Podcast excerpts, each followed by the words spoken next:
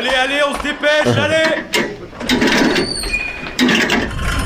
Vie étudiante et associative, c'est la grande voile. Écologie, Il y a pas de voile, abruti. Politique, culture et société, Immersion dans 10 secondes. Et parfois un soupçon de sport.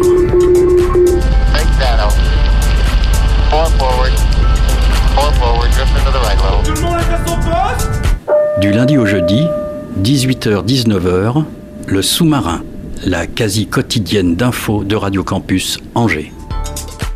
Il est 18h, bienvenue dans le sous-marin, votre émission d'actualité sur les ondes de Radio Campus.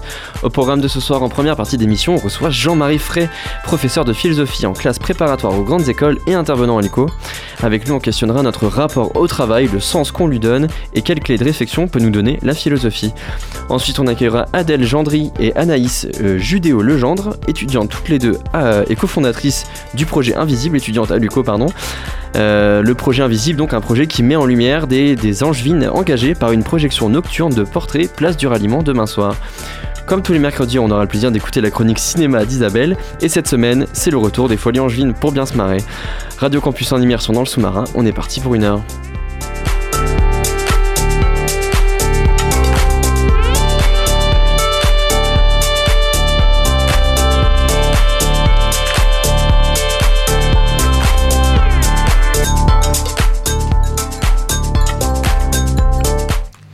Alors je suis très très très content de commencer cette émission avec toi Isabelle, comment tu vas? Très bien, bonsoir Augustin. Euh, alors, à Angers, on aime la danse et le cinéma. La preuve, donc le CNDC, donc c'est le Centre national de danse contemporaine créé en 78, bénéficie d'un rayonnement international. Euh, et la preuve encore plus, c'est que des documentaires sur la danse sont programmés régulièrement au 400 coups. Oui, et c'est euh, le cas encore cette semaine avec Dancing Pina. Pina Bausch, c'est l'inspirante hein, qui a fait l'objet de nombreux documentaires. Et on se souvient en 2010 de Les rêves dansant sur les pas de Pina Bausch, qui reprenait euh, quelques mois avant son décès son fameux spectacle Contact Off. Non plus avec sa troupe, mais avec euh, des adolescents de 14 à 18 ans. Il n'était jamais monté sur scène et n'avait jamais dansé. Alors c'est un résultat magique et rassurant pour toi, Augustin, qui veut, je crois, te mettre à la danse. Absolument. Tu vois, tu vas pouvoir commencer. et puis il y a eu Wim Wenders en 2011 dans Pina qui lui rendait un hommage exceptionnel en poursuivant à la, à la demande de ses danseurs euh, le film qu'ils avaient euh, commencé avec elle. Et demain, donc, sort Dancing Pina de Florian Hansen, qui montre à l'Opéra de Dresde comme à l'Opéra des Sables de Dakar des jeunes danseurs issus de tous horizons qui revisitent des chorégraphies de Pina Bausch et il paraît que c'est magnifique. Alors, est-ce que ça va être le lac des signes Parce que j'ai l'impression que tous les films de danse, il y a le lac des signes, non? Non, c'est pas celui-là, je te, je te laisse euh, découvrir, mais c'est un classique quand même. hein. À l'affiche des, des films qui bénéficient d'un bouche à oreille positif et font partie euh, des recommandations de, de Ciné Légende. Oui, à Ciné Légende, hein, on est des fondus euh, de cinéma Ah et ouais. notre premier sujet de conversation, c'est qu'est-ce que tu as été voir et qu'est-ce que tu recommandes. Alors, ce qu'on recommande, nous, on en a déjà parlé ici, Oui. hein, c'est Sur les chemins noirs Ah avec euh, Jean Dujardin. Il est bien? Ouais, il est vraiment très bien. hein. C'est un film qui parle à tous et aussi aux amoureux de la randonnée hors des sentiers battus hein, sur les chemins noirs et aussi à ceux pour qui marcher sert à réfléchir, à, à se réparer et aussi à baisser le son du grand vacarme. Donc c'est à voir dans tous les cinémas d'Angers. Autre film, Je verrai toujours vos visages. Ouais. Et ça, ça plaît aussi beaucoup parce que c'est un film qui met face à face euh, des coupables et des victimes, des scènes où les actrices et les acteurs euh, ne mâchent pas leurs mots. hein. Parfois, c'est vraiment rude. Avec Leila Bekti, non, qui, qui joue dedans? Oui, elle joue aussi dedans. Il y a des, des acteurs formidables. Il y a aussi Gilles Lelouch euh, et, euh, et bien d'autres. Mais c'est aussi une parole douce qui, euh, qui soigne les traumatismes. Ça, c'est à voir au Gaumont et aux 400 coups. Et enfin, Enfin, l'établi, qui est l'histoire euh, vraie d'un prof de philo, d'un prof de philo ici, qui connaît peut-être cette histoire vraie d'un prof de philo devenu ouvrier euh, chez Citroën après mai so- mai 68. Ça fait l'occasion d'un roman, enfin en tout cas c'est inspiré d'un roman. C'est bien joué, bien fait et toujours d'actualité et ça c'est à voir aux 400 coups. Toujours, toujours et toujours les 400 coups. Ouais. Et, et puis ton cœur, euh, ton coup de cœur pardon de la semaine dernière, donc Voyage en Italie, donc un film qui retrace, qui trace sa route tranquillement et que tu défends ardemment sur euh, ton compte Insta, Oui, sur mon Insta, le fameux Insta ciné d'Isabelle. qui s'appelle Ciné Clin d'œil. Merci pour la pub. Euh, oui, il faut aller voir hein, ce, ce- ce film euh, parce qu'il est encore un peu confidentiel et je trouve que ça vaut vraiment le coup parce que c'est un film qui parle de nous avec tellement de tendresse et d'humour. Et il est question de nos doutes, de notre difficulté à prendre des décisions, à nos peurs, euh, de nos peurs aussi rationnelles, de notre quotidien en quête d'extraordinaire. Et euh, Philippe Catherine est absolument désopilant hein, dans ce film. Donc c'est à voir aussi, ça aux 400 coups, Augustin. bah ouais, bah toujours euh, le même, euh, le même cinéma incroyable. Merci beaucoup Isabelle. Merci. Est-ce qu'on peut faire un micro débat sur euh, les trois mousquetaires? Est-ce que tu allé le voir ou pas? Non, je suis pas allée le voir. Tu as été le voir, toi? Non, je suis pas allé le voir, mais je sais que je sais Oui. qu'il a fait un grand départ. Euh, Jean-Marie Frey, vous êtes allé le voir ou pas? Non, pas encore. Pas encore? Non, non, pas encore. Mais, mais je pense que je vais y aller. Ça a l'air d'être correct. Je sais pas. Bon, on, verra. Peut-être Oui, que tu oui, nous en crois. parleras. Oui, peut-être. Il faut que je me décide à y aller. Mais bon, je, je crois qu'on va avoir le temps d'aller le voir parce que Oui. les vacances arrivent. Et avec les vacances, bah, ce genre de film, euh, il reste à l'affiche. hein. Puis malheureusement, il est pas à l'affiche des 400 coups. Donc ça, déjà, c'est un coup d'arrêt pour tous. euh. il y a d'autres bah, choses à voir là-bas. Merci Isabelle. À la semaine prochaine. Oui, bonne semaine. Au revoir. 18h-19h, le sous-marin sur Radio Campus Angers. Dans le sillon des protestations contre la réforme des retraites, un débat a émergé sur le sens que l'on donne au travail, à la fois en tant qu'individu et aussi en tant que société. Pour en parler avec moi, j'accueille Jean-Marie Frey, professeur de philosophie en classe préparatoire aux grandes écoles, auteur d'un livre sur l'Europe et également youtubeur. Bonsoir. Bonsoir. Merci Euh, pour votre invitation. Ouais, je vous en prie. Euh, donc la réforme des retraites du gouvernement Borne propose un allongement de la durée du travail, du temps de travail pardon, pour la majorité des Français. Mais alors pourquoi travaille-t-on? Est-ce que c'est toujours le cœur de notre existence? Alors qu'une partie de l'opposition propose à l'inverse une réduction du temps de travail et promeut le droit à la paresse, alors on pourra en discuter de, ce droit à la paresse, on peut être perdu avec toutes ces réflexions.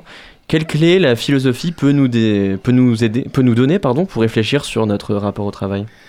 Alors, euh, d'abord, philosopher, c'est toujours euh, questionner le réel. Et c'est toujours poser d'abord cette question, c'est de quoi parle-t-on? C'est-à-dire, si on parle du travail, il faut déjà s'entendre précisément sur la notion et plus, plus précisément encore sur la nature même du travail.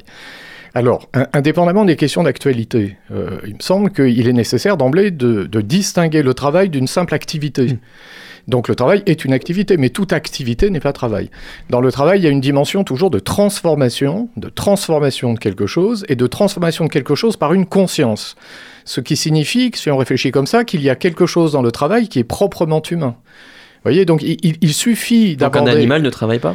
En ce sens-là, oui, mais bon, la, la question de savoir si l'animal est conscient ou pas, c'est une question que je ne vais pas trancher devant vous. Moi, je cite très simplement Descartes qui dit que je ne peux pas euh, pénétrer dans le cœur des bêtes. Donc, je ne sais pas ce qui s'y passe, mais euh, simplement, euh, je peux observer qu'un animal a un corps spécialisé. Par exemple, une Mhm. araignée tisse très très bien sa toile Mhm. parce qu'elle a un corps parfaitement adapté à cette euh, activité-là. Elle a un corps spécialisé. Alors que euh, moi, en tant qu'être humain, pour travailler, euh, je dois faire avec un corps qui précisément n'est pas spécialisé, comme l'indique la main. Hmm. Et donc, pour travailler, j'ai besoin d'outils. C'est-à-dire que j'ai besoin d'éléments puisés dans le réel qui sont eux-mêmes déjà le résultat d'une transformation. Une transformation. Donc, le travail, si on le pense comme ça, est lié à, l'humanité. Ce, qui, alors après, on, va en discuter, mais ce qui donne d'emblée une véritable valeur au travail. Et par exemple, euh, donc ce que fait Isabelle toutes les semaines, c'est-à-dire une chronique euh, magnifique euh, sur les ondes du Centre FM, c'est pas du travail rémunéré, pour autant ça produit de la valeur, de la valeur intellectuelle, euh, c'est la vie locale, euh, ça promeut les 400 coups, etc. Est-ce qu'on peut appeler ça du travail? Alors ça, c'est vraiment une très très bonne question, parce que si on pense le travail comme une activité trans- euh, consciente de transformation, c'est la transformation consciente d'un donné par l'intermédiaire d'outils. Immédiatement, il faut distinguer le travail d'une simple activité salariée. Hmm. Donc, euh, on peut travailler sans que ce travail soit rémunéré.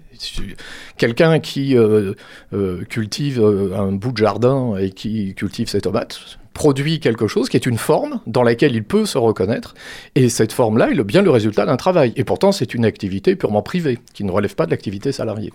C'est aussi une, notion qui est très ambivalente, parce qu'on peut aussi voir le travail comme un vecteur d'émancipation. Euh, bah, je pense par exemple à l'égalité au travail, ça, ça fait partie d'une des grandes revendications de l'histoire du féminisme.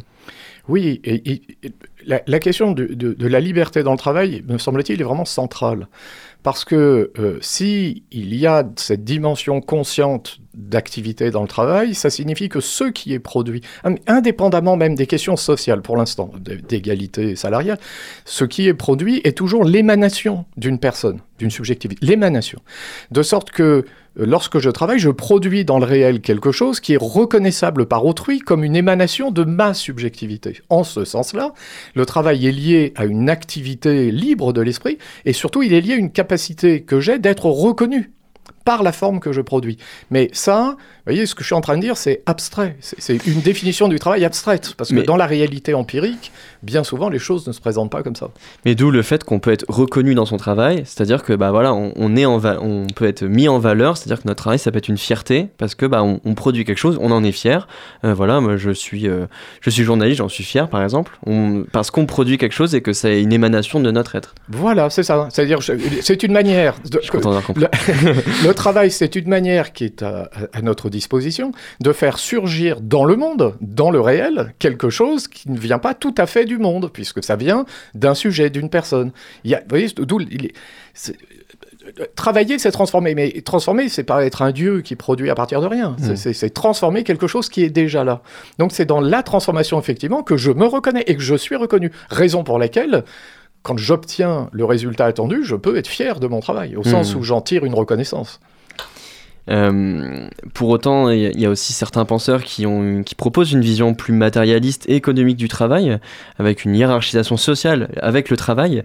Euh, et par leur, par leur vision, le, le, travail apparaît aussi comme un vecteur d'aliénation. Je pense que c'est un mot qui est important, qu'on peut-être qu'on va essayer de définir, mais comme un vecteur d'aliénation au système bah, qui est le nôtre, c'est-à-dire le système productiviste, capitaliste, néolibéral. Et oui, c'est pour ça que je, je, je disais là, en, en, analysant comme ça rapidement la notion de travail, que euh, par ce biais-là, par, par, par, cet angle d'attaque-là, on obtient une définition abstraite en réalité. Mmh. Parce que euh, le travail, dans sa réalité sociale, s'incarne dans un monde et il s'incarne dans un monde où le mode de production euh, varie. Et là, euh, ce que vous évoquiez avec l'aliénation la, du travail, c'est une analyse qu'on trouve chez Marx. Euh, C'est-à-dire travailler, c'est fournir sa force de production au profit de quelqu'un qui détient les machines, pour simplifier, ou qui détient l'instrument de production, de sorte que le travailleur n'est pas, de ce point de vue-là, maître de son travail. Et la question de la reconnaissance fait problème. D'ailleurs, vous voyez, je vous invitais ici à réfléchir le travail comme l'émanation d'une subjectivité, la transformation mmh. du donné par des outils. Par des outils. Et oui, mais aujourd'hui, la machine. Oui. Et bientôt les robots. Tout ça se substitue à l'outil. L'outil, c'est le prolongement du corps. La machine, elle est capable d'auto-activité. Elle auto-produit les formes. De sorte que si, en tant que travailleur, je fais sur la machine ce que la machine ne peut pas encore faire, pour l'instant. Alors, d'abord, je ne me reconnais plus dans la forme produite, Hmm. mmh. elle est autoproduite par la machine, et d'autre part, je travaille sur une machine dont je ne suis pas le propriétaire, mmh. de sorte que là, le travail possède une dimension d'aliénation. D'où la question de la propriété des moyens de production. D'où la question chez Marx de la, la, de la propriété, voire de l'appropriation des moyens mmh. de production, puisque lui, il en déduit quelque chose qui est une théorie révolutionnaire. Il faut renverser les choses et faire en sorte que celui qui transforme soit lui-même propriétaire de l'instrument de production. Si on prend aussi la définition que, que, bah, que vous avez dit vous-même, que en fait, elle est pas, pas dans le réel, c'est une définition assez générale. Est-ce qu'on, est-ce que promouvoir le travail comme une valeur, parce que c'est, ce qui se passe quand même. Euh, enfin, moi, je pense à Nicolas Sarkozy spontanément, euh, le travail, etc. Mais tous nos présidents, euh, tous nos responsables politiques euh, promeuvent le, travail comme une valeur. Est-ce qu'on peut considérer que c'est une valeur le travail? Alors, c'est une valeur, c'est une valeur. La question est de savoir si c'est la valeur d'une vie. C'est ça en fait votre question. C'est, bah, La valeur, c'est une valeur. Le travail a de la valeur. C'est-à-dire que d'abord, la il, il produit de la richesse, donc déjà, euh, il y a une valeur ajoutée. Et puis d'autre part, alors ça c'est le travail dans sa dimension sociale, mais même sur le plan euh, plus personnel, ici je produis une forme dans laquelle je me reconnais, mais ça peut être un, un travail de journaliste, vous produisez une émission, ça peut être le travail de quelqu'un qui produit, un sculpteur, qui, Mm. qui, qui, dans son art va produire une forme dans laquelle il, il se reconnaît. Le travail possède une valeur. Bon. Mais la question est de savoir si c'est la valeur d'une vie. Est-ce que c'est dans le travail que la vie prend sens? Hmm. Et c'est là où, quand même, on peut réfléchir indépendamment d'une analyse marxiste. Par notre corps, j'indiquais, il y a une indication sur le fait que nous sommes faits pour travailler. Vous voyez, si on, si on opère une approche un peu métaphysique de Mm. l'homme, on n'a qu'à regarder un être humain, comment il est fait, et on aura une indication. Mm. Si, euh, par nature, il n'était pas fait pour travailler, eh bien, il aurait, comme le dit Kant, les, les cornes de- du taureau, les griffes du lion, il serait équipé et tout c'est-à-dire qu'on a des mains pour transformer, Eh, C'est ça. Alors, pour utiliser des outils. c'est-à-dire que la main permet l'outil. Alors, un darwinien dirait c'est le résultat d'une évolution Oui. mécanique et l'outil. Non, mais euh, si on Oui, le sûr. regarde métaphysiquement, on va, on va renverser. On va dire euh, c'est pour travailler qu'il a des mains. Donc il y a une indication. Mais c'est une indication. Mais l'homme n'a pas que des mains. Hmm. Il a aussi un regard. Il est capable d'entendre. Autrement dit, il est capable par son corps de contempler le réel. Donc il y a quelque chose en l'homme qui est autre chose que simplement la capacité qu'il a de produire et de transformer. Il est capable de contempler. Donc il est capable de contempler le cosmos. Vous voyez? Personne n'a jamais dit que le cosmos est laid. Personne. Hmm. Je veux bien que la beauté soit relative, mais en tout cas, il y a bien quelque chose qui s'impose à nous quand on lève les yeux et qu'on regarde les cieux, qui, qui est de l'ordre de, de l'harmonie. Bon. Euh, nous sommes, par notre corps, destinés, s'il y a une destination de l'homme, non seulement à travailler, mais à contempler le cosmos, la nature, les œuvres d'art. Quand on travaille beaucoup, on n'a pas forcément le temps de contempler. C'est aussi, euh, je pense, euh, pour reprendre euh, cette notion de droit à la paresse, je crois que c'est Sandrine Rousseau qui en parlait. Je- la cite, mais c'est pas du tout la seule qui, a, parlé de, cette notion. C'est aussi le droit à, en fait, dans sa vie, aménager du temps où on ne- on n'est pas dans un effort salarial pour produire de la richesse, mais on est aussi un effort où bah, on passe du temps avec ses semblables et on contemple aussi la vie, on randonne, on, on- on prend du plaisir, on est heureux. Et voilà, ça veut dire que si on, on- on arrive à penser que l'homme est à la fois un, un être potentiellement de travail, mais qu'il est aussi un être potentiellement de contemplation, pour prendre cette dimension de l'existence humaine, ça, ça signifie que u- une vie réussie, c'est une vie qui trouve l'équilibre Mm. entre l'acte de production et le moment où on ne produit pas, c'est-à-dire le moment où on ne fait rien. Non mais, moi je suis professeur en classe préparatoire, j'apprends mes élèves à travailler. Puisqu'il il faut travailler. Parce que Mais pour, parce veulent que avoir un diplôme. il y a un concours, il va falloir qu'ils décrochent quelque chose, il y a un concours à la sortie. Mais euh, un- une, culture véritable de l'esprit n'est pas qu'une culture du travail. Hmm. C'est aussi une culture qui, par le travail, parce que c'est un travail, apprend à faire autre chose que travailler. Contempler, aller au cinéma, euh, prendre du temps pour pouvoir... euh, c'est pas... Vous voyez, je- là, je ne parle même pas du loisir, je ne parle même pas du divertissement. Alors, Entendons-nous bien, je ne parle pas du loisir en tant que divertissement Hmm. le, le divertissement, parce qu'elle nous dit, c'est une espèce d'agitation qui nous permet d'oublier que le temps passe. Mm. Vous savez, quand on se divertit, ça va très vite. Donc, euh, le- si le loisir, c'est ça, euh, c'est un oubli de ce que l'on est. Non, non, la contemplation, c'est pas ça. Ou, ou les activités de, de- de production qui ne sont pas liées au travail économique, ce sont des activités de l'esprit dans lesquelles la temporalité est toujours là. Donc, c'est une dimension de l'existence humaine. Donc, les, les- les- vous voyez, le droit, on peut, en ce sens-là, parler d'un droit à la paresse, si tant est que être paresseux dans ce cas de figure-là, c'est consacrer son temps à euh, autre oui. chose qu'à la production. Oui. Mais euh, parfois, euh, pour contempler, il faut faire des efforts. Hmm. il faut prendre sur soi. Puisque l'œuvre d'art, par exemple, elle réclame une temporalité et ça suppose de prendre sur soi. Donc, vous voyez, le travail comme valeur, oui, comme valeur absolue, ça se discute. Le travail aussi, donc euh, on a vu que, ça peut être un vecteur d'émancipation, mais ça peut être aussi un vecteur d'aliénation. Euh, maintenant qu'on a posé ces deux, euh, oppositions, je pense que chaque idéologie peut s'approprier le travail et en faire ce qu'il veut, comme on a pu en parler. Maintenant, nous, dans nos vies, que- qu'est-ce qu'on peut en faire en fait de ces deux ambivalences euh, où, où on va en fait? Alors dé- déjà, ce que vous dites est, est- est vraiment intéressant parce que vous évoquez l'idéologie. Alors euh, l'idéologie, alors si par idéologie on entend des doctrines qui essayent de- d'expliquer comment il faut vivre, euh, Mm. qu'est-ce que, etc. la philosophie, très précisément, prétend échapper à ça.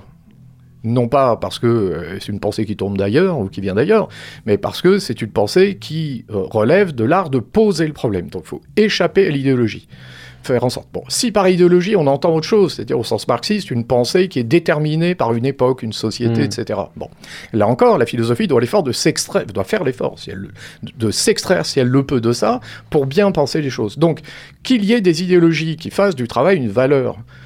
Euh, ce qui est frappant d'ailleurs dans la modernité, c'est c'est très juste ce que vous disiez. Si vous prenez pendant la guerre froide, vous aviez deux blocs qui s'opposent et vous aviez deux visions différentes du travail. et euh, deux visions qui mettaient le travail au centre. Oui.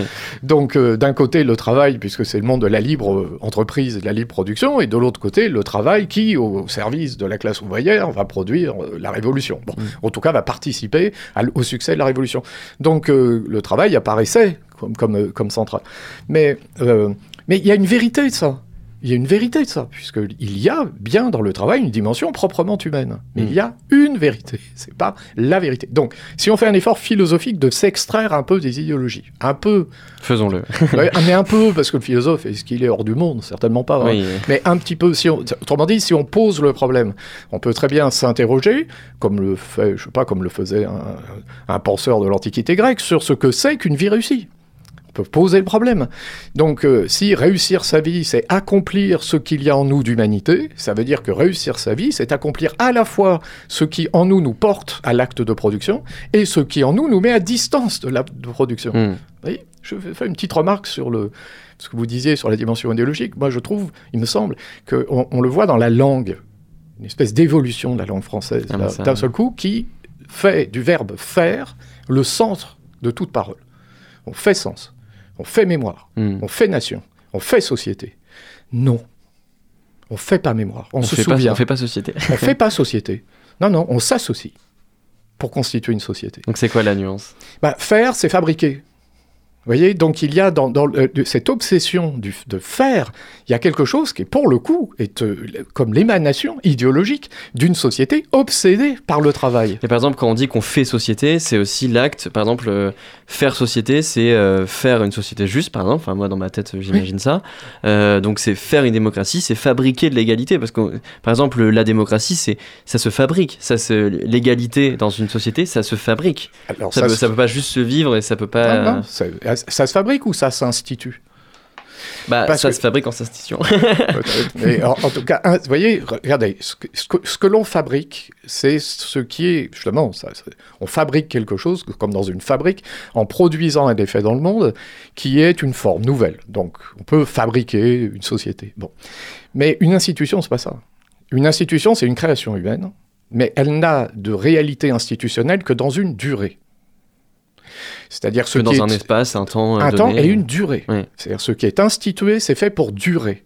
Raison pour laquelle un instituteur s'appelait instituteur, puisque son travail, c'était de faire surgir dans le monde quelque chose qui allait durer. Comme un soleil qui s'est levé et qui ne se disparaîtra plus jamais. Hmm. En l'occurrence, euh, la conscience éveillée d'un élève qui va devenir citoyen. Hmm. Donc, Ou euh, la sécurité sociale. euh, voilà, donc une institution, c'est Mm. fait pour durer. Voilà, exactement. Ou la sécurité, ou, ou l'école ou l'université, c'est-à-dire quelque chose qui est fait pour s'installer dans une durée. Donc, plutôt que de parler de fabrication, voyez, faire quelque chose, parlons, si on- il s'agit du domaine politique, d'institution. Hmm. Bon. S'il s'agit d'une œuvre d'art, une œuvre d'art, c'est pas fabriquer comme on fabrique n'importe quel objet. Une œuvre d'art, c'est une œuvre de l'esprit, qui, en tant qu'objet de contemplation, est fait pour résister au temps. Donc là encore, elle est faite pour s'inscrire dans une durée. Alors ce qu'on fabrique, pas nécessairement. Ce qui est créé artistiquement, oui. En tout cas, euh, si je me situe dans la perspective d'un art qui vise la contemplation du beau. Hmm. Donc, vous voyez, cette espèce d'évolution de la langue qui fait du verbe faire, quel- ou de la fabrication, quelque chose qui serait le cœur de nos existences. C'est une, une société qui, qui met de côté la dimension proprement humaine de la vie. Vous voyez, faire mémoire, non, on se souvient. On se souvient. On a une mémoire. Et donc, euh, la mémoire que l'on a, dans une certaine mesure, d'ailleurs, on l'a. On ne la fabrique pas de toute pièce.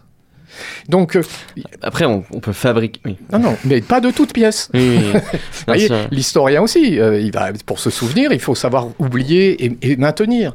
Mais il y a quelque chose dans la mémoire qui est un donné. Il y a quelque chose dans l'institution qui est un donné. Voyez Hmm. Donc, euh, ça veut dire que entre un être humain qui se, qui, qui- qui se pense comme purement passif, purement effet du monde et un être humain qui se prend pour un dieu en voulant tout faire, il y a peut-être entre les deux un être humain qui est à la fois actif en tant qu'il est une personne, mais passif en Hmm. tant qu'il est dans le monde.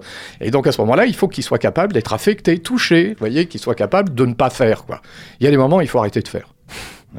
Justement, ça, on revient un peu euh, à ce débat de quel, quel sens on donne euh, dans notre vie euh, individuelle et collective à, à notre travail.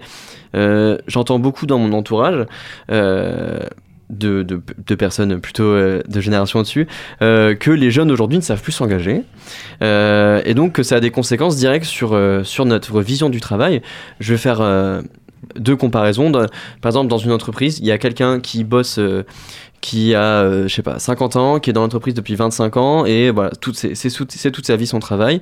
Et il y a un jeune de, euh, je sais pas, 30 ans, qui est là depuis un an et qui se dit, bah, j'ai envie de bosser que deux ans, j'ai pas envie d'avoir un CDI, parce qu'après j'ai envie d'aller faire le tour du monde.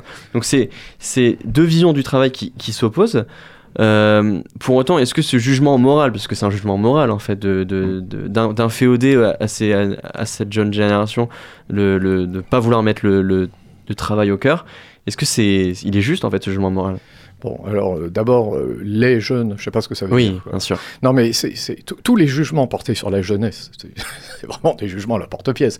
Moi, euh, je fréquente des jeunes gens par mon métier, ils sont très engagés, ils travaillent, c'est vraiment, ils travaillent même beaucoup, Hmm. même au-delà d'ailleurs de ce qui parfois est raisonnable. Enfin, c'est en particulier en classe préparatoire, peut-être. Ah bah oui, Mais oui. moi, je trouve qu'il y a un engagement là chez les jeunes gens qui est absolument remarquable. Donc là, il y a, il- ces jugements-là, c'est des jugements de personnes qui souvent ne côtoient pas la jeunesse, moi, Mm. me semble-t-il. Bon, la jeunesse, c'est plus complexe. hein. Alors qu'il y ait des jeunes gens qui se détournent du travail, oui. Qu'il y en ait d'autres qui se détournent du travail, non. Euh. Mais d'autre part, regardez, euh, euh, vous faites la remarque, alors, certains jeunes gens ne veulent, ne veulent pas s'engager. Certains, hein, le- par exemple, le- je prends Oui. l'exemple du CDI. oui, oui. euh, Mais souvenez-vous, non mais, souvenez-vous, Bien sûr. moi, en tout cas, vous, ça fait longtemps que j'entends dire euh, un métier, c'est fini. Vous allez changer de métier dix fois dans votre vie. Ouais. Alors, ça fait quand même 30 ans qu'on répète ça. Oui, c'est vrai. Donc, vous allez changer. Et d'ailleurs, ceux qui répètent ça, vous remarquerez que c'est toujours les mêmes dans les médias. Eux, ils n'ont pas changé de métier. hein. Mais ils expliquent à tout le monde qu'il va falloir changer de métier trois fois dans sa vie. Alors qu'ils sont journalistes depuis 20 ans. Voilà, aussi. D'accord. C'est peut-être ça aussi qui fait euh, le, le métier, de Mm. pouvoir. Bon. Mais voyez bien cette idéologie flexibilité totale. Il va falloir changer de métier tout, tout- 30 fois dans sa vie, tout le temps, il faut s'adapter, etc. Donc, d'une part, on dit ça, mais d'autre part, on va reprocher aux jeunes gens qui pourraient prendre ça au pied de la lettre en disant bah écoute, moi, je vais faire ça deux ans, je vais pas faire de CDI et je vais changer. Bon, d'autre part, voyez bien que ce discours-là, c'est un discours qui parle des jobs. Mm. Vous allez demander à un chirurgien qui a fait 15 ans d'études de changer de métier trois fois dans sa vie, ou quatre fois. Vous allez demander à quelqu'un euh, qui est un, un spécialiste, euh, je sais pas moi, du grec ancien, euh, qui a enseigné à l'université pendant 20 ans, il va falloir qu'il change de métier quatre fois dans sa vie. Mais vous allez avoir dans ce monde-là un paquet de gens qui jamais ne maîtriseront un art. Hmm. Autrement dit, ça, c'est une limite en fait, cette c'est une euh, limite, notion mais, de flexibilité. mais non, mais ça a une limite. Ça veut dire que le- tout travail n'est pas un art, mais en tout cas, l'art, c'est une modalité du travail. L'art, mais pas au sens de la production artistique, hein, le savoir-faire. Hmm. Le savoir-faire. Un art bien maîtrisé, un savoir-faire maîtrisé, c'est, allez, on, on va s'accorder là-dessus, 10 ans. Un ébéniste. C'est, Qui maîtrise euh, bien je sais son plus art. quel hum- quel humoriste qui disait 1000 heures. euh, Oui, 1000 heures, moi je dirais 10 ans. ça fait un peu plus. Mais oui, oui. Mais en tout cas, du temps, là encore, du temps. Bon, Alors, vous n'allez pas demander à un Donc c'est jeune... plus un souci d'orientation euh, et de trouver un sens à sa vie que de réel. euh, il faut changer de travail. Bah, disons veut. que, moi, il me semble qu'il y a, alors pour le coup, quelque chose d'idéologique. Hmm. C'est-à-dire une espèce d'apologie de la flexibilité qui pourrait peut-être rendre service à certains, en l'occurrence ceux qui vont bénéficier de la flexibilité des autres, Hmm. des autres. Parce que eux, ils sont pas flexibles. hein. Donc la flexibilité des autres, ceux-là, ils pourront bénéficier. Mais euh, d'autres qui euh, vont maîtriser un savoir-faire, qui vont s'engager dans une pratique, et il y en a, chez les jeunes gens, il y en a. Ceux-là, ils seront pas appelés à changer 15 fois de métier dans leur vie. voyez? Donc euh, là encore, on retrouve cette espèce de, me semble-t-il, hein, sur le plan de nos représentations, de, de- de- cette espèce de, de vision d'un monde qui est soumis à une espèce de changement permanent. Vous voyez, c'est-à-dire rien ne doit durer, Hmm. rien. C'est-à-dire que l'idée qu'une chose puisse s'installer dans la durée devient pratiquement provocatrice, de sorte qu'un métier pratiqué dans la durée devient problématique. Moi, je, je vais m'arrêter d'ici quelques années, je suis pas pressé, hein. mais je peux vous dire qu'il me semble que je maîtrise mieux mon métier maintenant qu'il y a 20 ans ou 30 ans. Hmm. Évidemment. Parce que ça fait un moment que je fais ça. et que je le fais, que je le refais et que j'apprends. Et c'est aussi parce que c'est un métier qui, qui, qui vous anime, euh, que vous, avez, vous avez découvert votre voie tôt et vous avez pu vous investir dedans. Oui. Mais je, je pense que ce discours-là aussi s'adresse à des gens qui savent pas trop ce qu'ils veulent faire, euh, qui cherchent, euh, qui essayent des choses. Oui, oui, oui, non, mais tout à fait. C'est pour ça que j'ai- exclu l'article indéfini. Mm. Vous voyez, les. Les jeunes, les travailleurs. Il y a Mm. des jeunes gens, il y a des professeurs, il y a des métiers, etc. Donc, si on prend le réel dans toute sa diversité, on- on- il faut ne pas oublier ces métiers qui relèvent d'un art qui requiert une durée très longue, mais il- mon propos ne consiste pas à dire qu'on doit faire ça. Mm. C'est la vie réussie, puisque précisément, et- et- tout à l'heure j'ai essayé de proposer cette vision des choses, qui n'oublie pas ces moments où on ne fait pas. Donc il peut arriver qu'on pratique un métier qui, qui ne relève pas de ça, qui, qui pourra être beaucoup plus flexible, beaucoup plus changeant, mais il peut arriver aussi qu'en pratiquant ce métier, on se réserve des plages pour autre chose Hmm. qui peut aussi donner un sens à sa vie, et au- autre chose qui n'est pas de l'ordre du, du métier, de l'activité salariée, ou de, qui, qui, par ailleurs possède, on l'a dit, une valeur. Alors juste pour terminer rapidement, puisqu'on est déjà un tout petit peu à la bourre, mais j'avais vraiment envie de- d'aborder aussi cette euh, problématique, c'est que j'ai l'impression que là, ça fait 15-20 minutes qu'on que notre discussion, s'adresse quand même surtout aux personnes qui ont le capital culturel et le temps de penser à leur rapport au travail. Euh, mais qu'est-ce qu'il en est pour euh, les Françaises, les Français et même les êtres humains qui travaillent simplement pour survivre et pour nourrir leur famille et qui font pas du tout, qui, qui, qui ont des, des tra- enfin voilà, quand on est femme de ménage euh, ou quand on est euh, caissière ou quand on est éboueur, on pense, c'est pas la même réflexion par rapport au travail. Et c'est là que nous retrouvons votre question tout à l'heure sur l'ancrage du travail dans une réalité sociale et économique. Mm. Euh, Il y a l'idée du travail euh, selon laquelle la production de quelque chose permet d'être reconnu et de se reconnaître. Et puis il y a la réalité d'un travail pris dans un monde économique euh, mécanisé, qui ne laisse pas beaucoup de place ni à la production de forme, ni à la reconnaissance possible. Donc il arrive effectivement que sur le plan social, l'activité du travail soit une pure et simple activité productrice. D'où la nécessité de penser autre chose que le travail, c'est-à-dire un temps consacré à autre chose. Mm. Hein, vous, vous évoquiez tout à l'heure les manifestations sur la question des retraites. Moi, il me semble que deux éléments de réflexion rapides. Mm. Bon, il y a deux arguments. Alors, le temps, vous remarquez, est très central, très présent. hein. Mm. Par exemple, là, regardez, on vit plus longtemps. Donc, faut travailler plus longtemps. Ça déjà. Bon. Vous vous souvenez l'Angélus de Millet? Économiquement, Vous c'est vous déjà. souvenez l'Angélus de Millet? Vous voyez la toile? Euh, Donc, vous avez deux oui, personnes qui sont dans un champ, vous savez, dans le 19e siècle. Bon, regardez bien cette toile. L'espérance de vie à l'époque, elle n'est pas la nôtre. Mm. Essayez d'imaginer ce qu'est une vie dans la durée, dans ce monde-là. C'est lent, c'est long, on sent le temps qui passe. oui. Il n'est pas évident qu'une société obsédée par le travail et le divertissement vive plus longtemps. Enfin, l'horloge dira que c'est plus long, Mm. mais la vie vécue, pas évident qu'elle soit plus longue. Mm. Peut-être même qu'elle s'accélère au point de s'écraser. Donc dire à des gens, vous vivez plus longtemps, il va falloir travailler plus longtemps, d'abord c'est oublier que pour certains, deux ans, c'est un effort physique absolument insupportable. Mm. Et d'autre part, c'est peut-être passer à côté d'une réflexion sur ce que c'est qu'une vie dans une société de plus en plus mécanisée. Hein, il y a le chat GPT là, qui va Mm. sortir, qui va peut-être bouleverser parlé, les euh. choses. Donc il serait temps de réfléchir, non pas à- à- en termes de quantité ou de durée, mais en termes d'organisation, de qualité, d'organisation. hein. Donc euh, l'argument du temps, vous voyez, c'est les mêmes hein, qui, qui disent on fait tout, euh, il n'y a plus, il y a plus d'instituteurs, on fait tout, tout comme ça. Et c'est les mêmes qui disent ah oui, non mais là par contre le temps, on- là oui, mais parce que c'est le temps de l'horloge. Vous voyez, on parle pas de la vie, on parle pas du temps vécu. Merci beaucoup, euh, Jean-Marie. Fred, euh, pour avoir répondu à mes questions. Alors bon, c'est une vaste question. J'ai l'impression qu'on a effleuré le sujet, mais malheureusement, le, le temps file, le temps qu'on se donne. Euh, chers auditeurs, restez bien à l'écoute du sous-marin sur le 103 FM. On va se laisser quelques minutes et en musique. Yeah. Listen. Spaceships abandoned. So tired,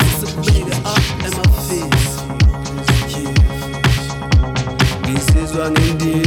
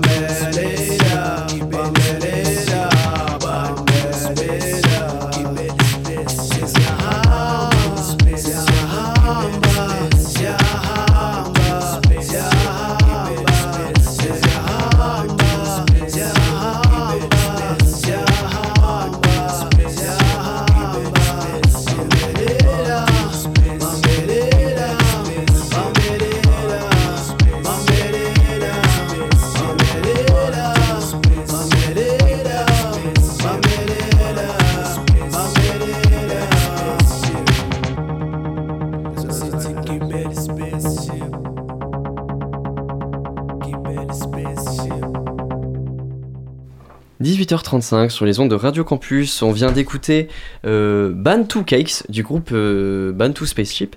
Euh, donc c'est le groupe zimbabwéen. Alors oui, alors le gentilé du Zimbabwe, c'est zimbabwéen.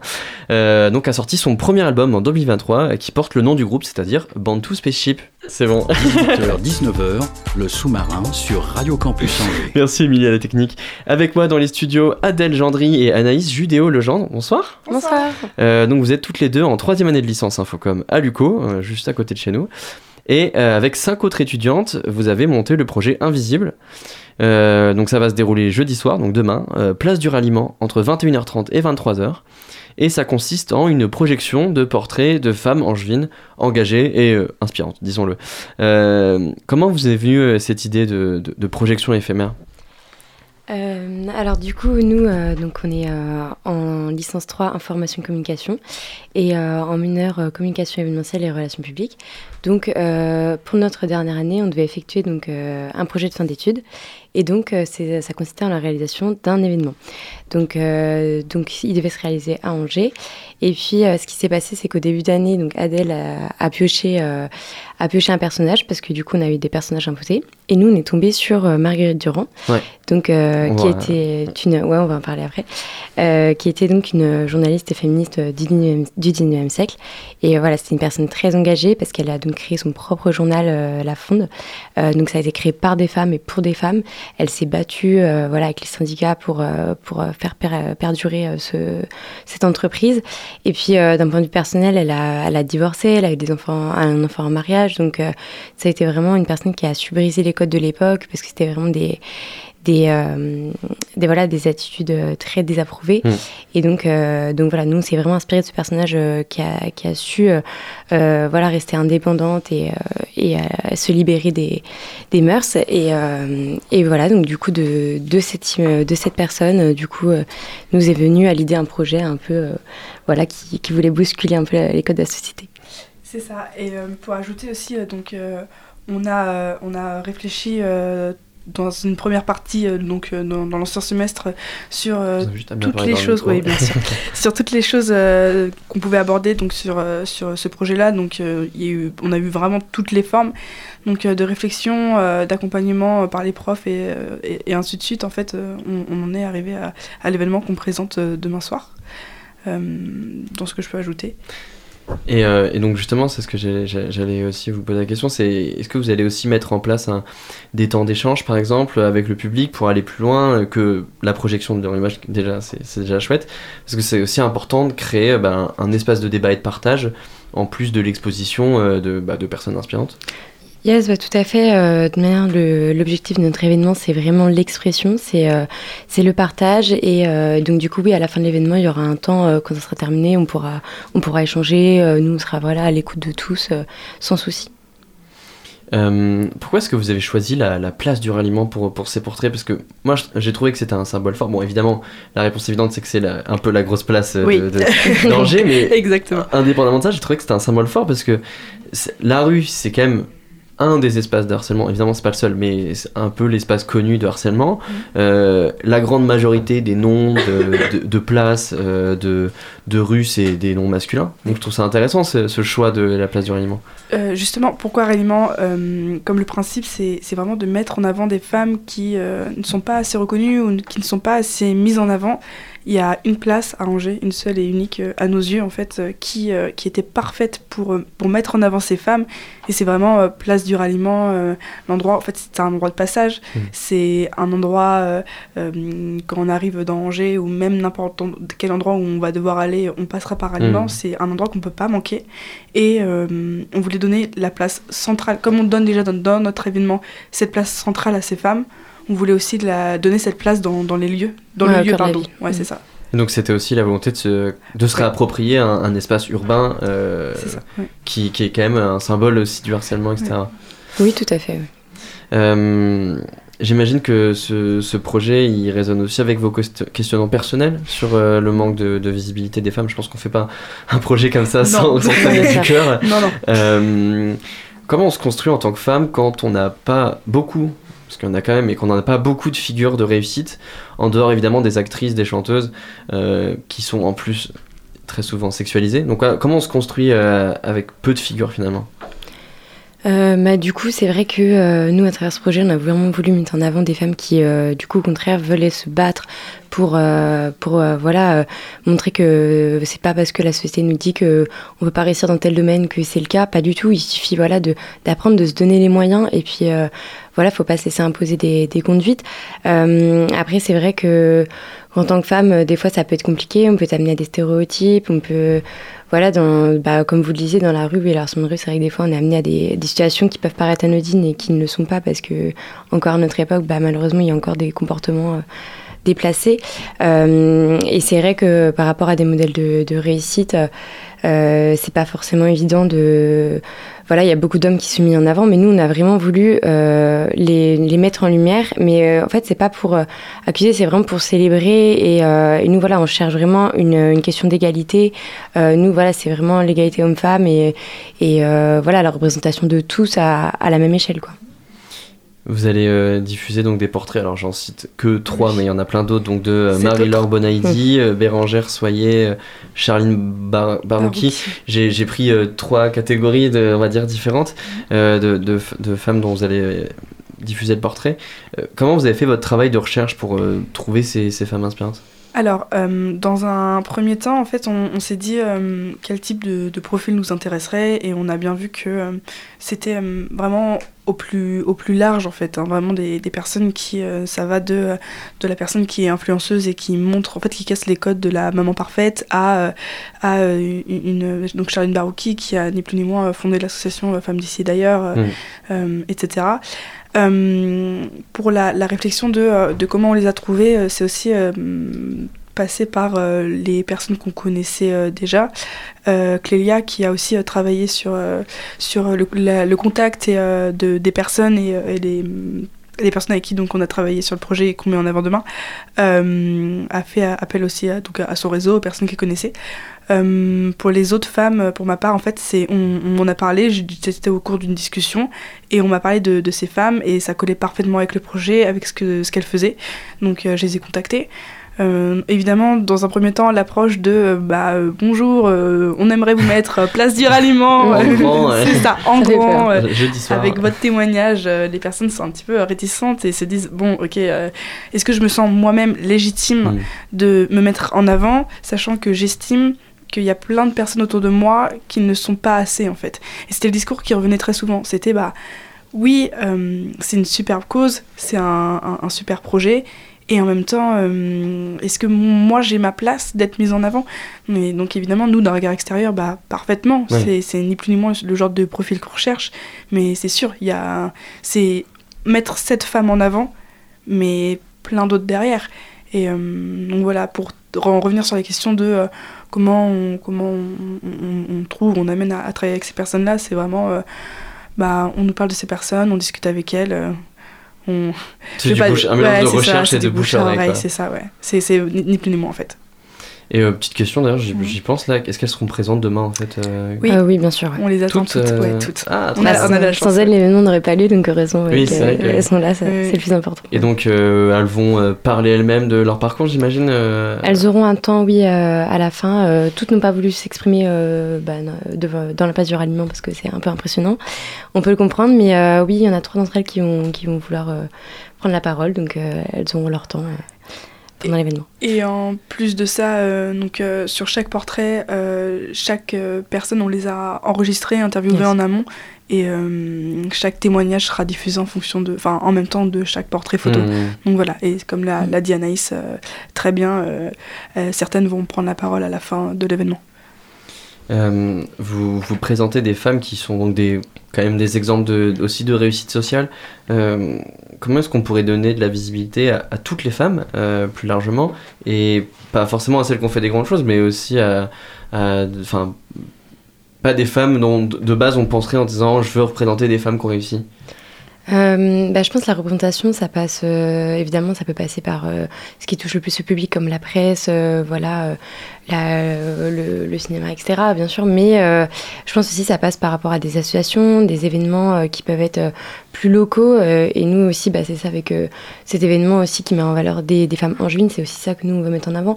Donc, on pense souvent que, que pour mettre en lumière les femmes, toutes les femmes, c'est les, c'est les, hum, les structures les plus connues qui, qui permettent, mais c'est Mm. pas forcément le cas, ça peut aussi être à plus petite échelle. Et après, par contre, c'est vrai que c'est une mission quand même assez compliquée de, de mettre en avant toutes, toutes les femmes, donc euh, là, on fait notre possible, euh, en tout cas, au niveau danger.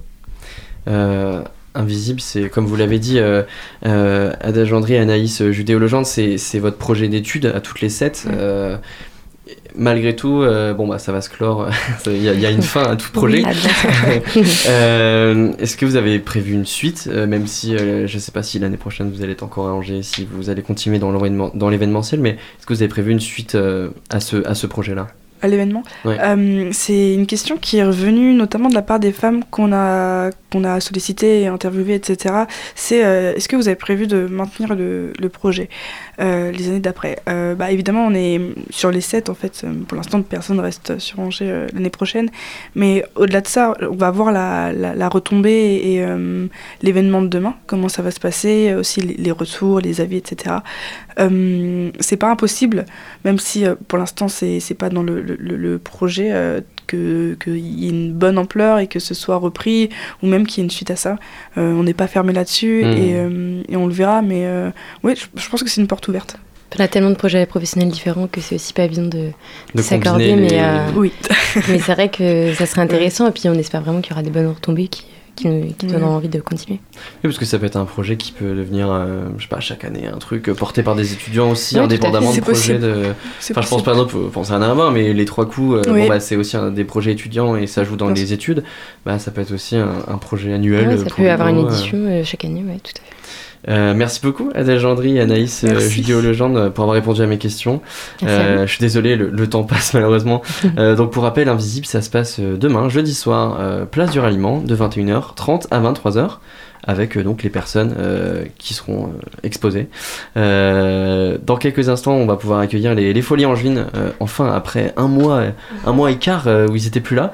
Euh, mais d'accord, mais d'abord, pardon, un petit peu de musique pour, euh, pour respirer un coup. Don't make it worse, you have to just let it go.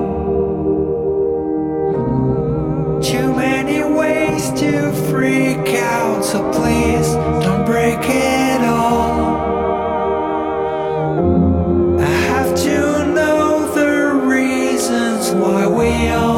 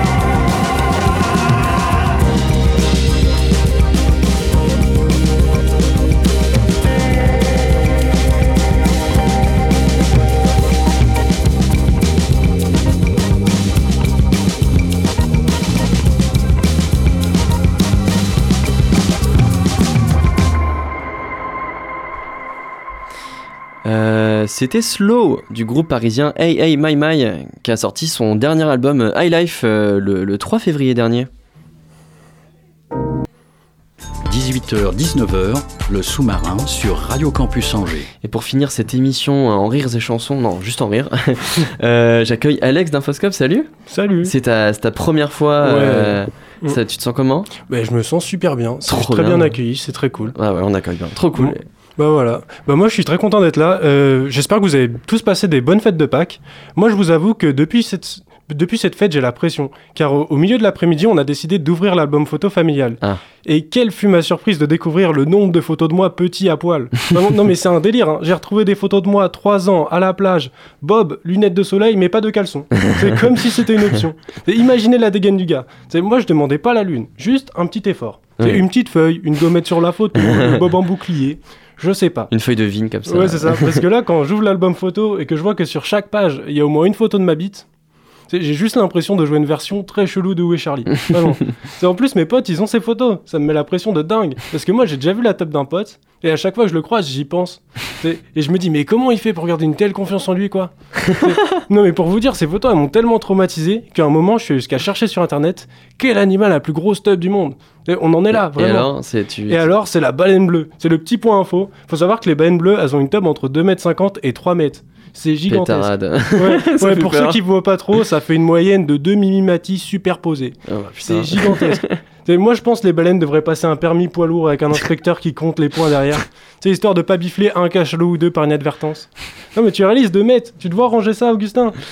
Bah non, non, Non, non, ça de va être voir- un gros pantalon quoi. Ouais, ouais c'est ça, tu sais, devoir élaborer des systèmes de bobines, de poulies et être condamné à devoir porter des sarouels à vie. Mais vraiment. J'ai une petite théorie sur les gens qui portent des sarouels. Je pense qu'ils font pas de leur plein gré. Non, mais Je si pense tu. que c'est un besoin médical. Ouais, c'est ça. Ouais, si tu portes des sarouels, c'est soit t'as une énorme bite, soit t'as l'entrejambe palmée. Vraiment. non, mais tu réalises, c'est un vêtement, il est tellement large, les gens qui en portent, on dirait qu'ils ont pas de genoux. C'est c'est des gens le matin, ils se réveillent, ils se disent, oh bah tiens, ça nous fera un sac. Tiens, euh, la housse de couette, ça me fera un sacré pantalon avec les petites fleurs. Vraiment. Et après, j'ai réalisé, pour avoir 2 mètres, faut être une baleine. Tu sais, en vrai, on réalise pas, mais c'est grave chaud, baleine dans la vie. Non, mais c'est un animal, il respire même pas dans son propre milieu et son nez, c'est un trou du cul au milieu du dos. C'est comment tu survis C'est en voyant ça que je me suis dit qu'on avait de la chance d'être des humains. On a une chance incroyable. Mais ouais, c'est pas tous les chimpanzés qui ont un canapé. Ouais. Et On est bien. Eux, ils s'assoient sur des branches, une fois sur deux, ils ont une épine dans le cul, c'est relou. Et nous, ça va, on est bien, c'est cool. C'est vraiment. Je me dis, on est vraiment les meilleurs animaux. Tu sais, ça se trouve, les requins qui attaquent des gens sur la plage, ça se trouve, c'est juste des gros, des gros rageux. Tu sais, ils sont là, mais moi aussi, je voulais des tongs. Et du coup, ils nous niquent. Je sais pas, on réalise pas cette chance. Tu sais, ça se trouve, dans la vie, on aurait pu être des poules. Mais tu réalises la galère. Tu sais, t'es un dodo en plus petit. Déjà, je sais même pas comment tu survis. C'est même un chat, le plus petit félin du monde, il te nique. C'est chaud. C'est moi, j'ai vu ça parce que j'ai deux poules chez moi, Christine et Béatrice. Ouais, faut pas juger les prénoms, mais tu sais, elle parlait beaucoup, elle râlait, et je me suis dit, ah, je vais leur donner des noms de meufs de la compta, ça colle. Et Christine et Béatrice, plus je les regarde, plus je me dis, franchement, elles ont une vie éclatée. Elles ont des ailes, elles volent pas plus de 1 mètre de haut. Elles ont pas de dents. Elles doivent subir un accouchement chaque jour. Et en plus, pour se nourrir, elles doivent picorer. Je suis comme ça, ouais. T'as déjà essayé de picorer petit à la cantine? Mm, Oui, oui, oui, oui. Bah, une fois sur deux, tu te pètes le nez. C'est une galère. Vraiment, c'est horrible. Donc, si vous allez pas bien, souvenez-vous, on a de la chance d'être des humains. Bonne soirée. Bah merci, c'est Ouais. vrai qu'on a la chance d'être des humains. Mais oui, euh, de fou. c'est quelque chose qu'on réalise pas au quotidien. Vraiment. c'est- vrai, t'as raison. Mm. Merci beaucoup, Alex. Ouais, merci à toi, j'ai Et, adoré ce euh, moment. et ce que tu disais euh, en préambule, c'est que tu reviendras potentiellement euh, toutes les semaines? Mais j'adorerais faire ça. J'ai plein de trucs à tester pour écrire mon spectacle. Trop bien. Vraiment que je, je travaille. Eh ben, ça marche. Nous, on est chaud, on t'accueille avec plaisir. Et puis voilà, merci beaucoup. Bah, merci à toi. À la semaine pro. Malheureusement, l'heure tourne et le sous-marin remonte lentement mais sûrement vers la surface. Merci à toutes et à tous de nous avoir écoutés. Merci à nos invités pour leur participation. Merci à Isabelle pour sa chronique ciné et à Alex pour sa chronique humour. Merci également à Étienne, notre programmateur musical, et Hugo à notre, pour la coordination éditoriale. Pardon. À la technique, c'était Émilie Merciel. Nous, on se retrouve dès demain pour le prochain sous-marin. Et d'ici là, n'oubliez pas les bonnes ondes. C'est pour tout le monde. Retrouvez le sous-marin en podcast sur toutes les plateformes et sur le www.radiocampusangers.com.